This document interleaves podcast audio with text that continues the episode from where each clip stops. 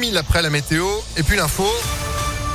Et cette vigilance orange aux orages, Sandrine, qui n'en finit plus de grandir.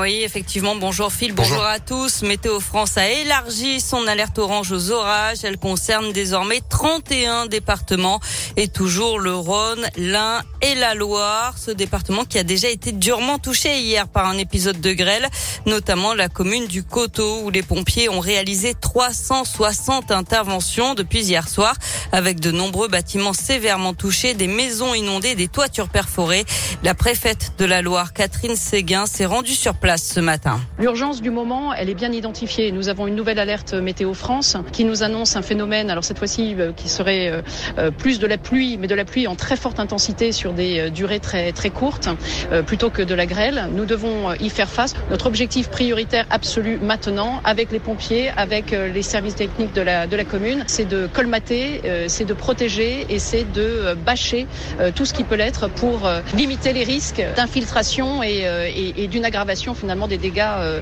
d'ores et déjà générés par, par le premier phénomène. On attend encore beaucoup de pluie cet après-midi. Dans le Rhône, Météo France prévoit jusqu'à 50 mm d'eau en une à deux heures. De la grêle et du vent qui va souffler entre 60 et 80 km heure. L'alerte orange est valable jusqu'à minuit. Ce chiffre aussi dans l'actualité, 750, c'est le nombre de dossiers traités par le centre temporaire pour faire ou refaire ses papiers d'identité à Lyon, passeport et carte d'identité. Il a été ouvert le 15 juin dernier dans le cadre du plan d'urgence. Il est installé dans l'annexe de l'hôtel de ville, place de la Comédie à Lyon. Il y a 10 guichets. C'est sur rendez-vous du lundi au vendredi de 9h à 17h30, quel que soit votre domicile. Les prises de rendez-vous se font sur le site de la ville de Lyon. Le retrait des titres est réalisé en mairie du 3e C'est parti pour le Lyon Street Food Festival. C'est aux anciennes usines Fagor-Brandt dans le 7e arrondissement de Lyon jusqu'à dimanche. Et c'est le plus grand événement français dédié à la cuisine du monde. 120 chefs seront présents, dont Thierry Marx dès ce soir, avec au menu 300 ateliers. Le Pays Basque, le Portugal et l'Asie seront mis à l'honneur. Pour la première fois, la maison Bocuse sera présente. La dernière édition avait réuni 35 000 visiteurs.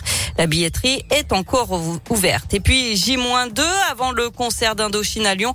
Le célèbre groupe français fête ses 40 ans de carrière avec le Central Tour. Le record d'affluence du Grand Stade va être pulvérisé. Vous serez 73 000 samedi à l'OL Stadium de Dessine. Bien plus donc que pour un match de foot puisqu'il y aura du public aussi sur la pelouse. On passe au sport avec du basket et la billetterie pour le cinquième et dernier match de la finale est ouverte. Ce sera samedi, on le rappelle, à l'Astrobal. Rendez-vous sur le site internet de l'Asvel. Mais il va falloir être patient. Un système de file d'attente a été activé pour faire face à l'affluence. Je vous rappelle que le titre de champion de France se jouera sur un match du coup entre l'Asvel et Monaco samedi à 20h30.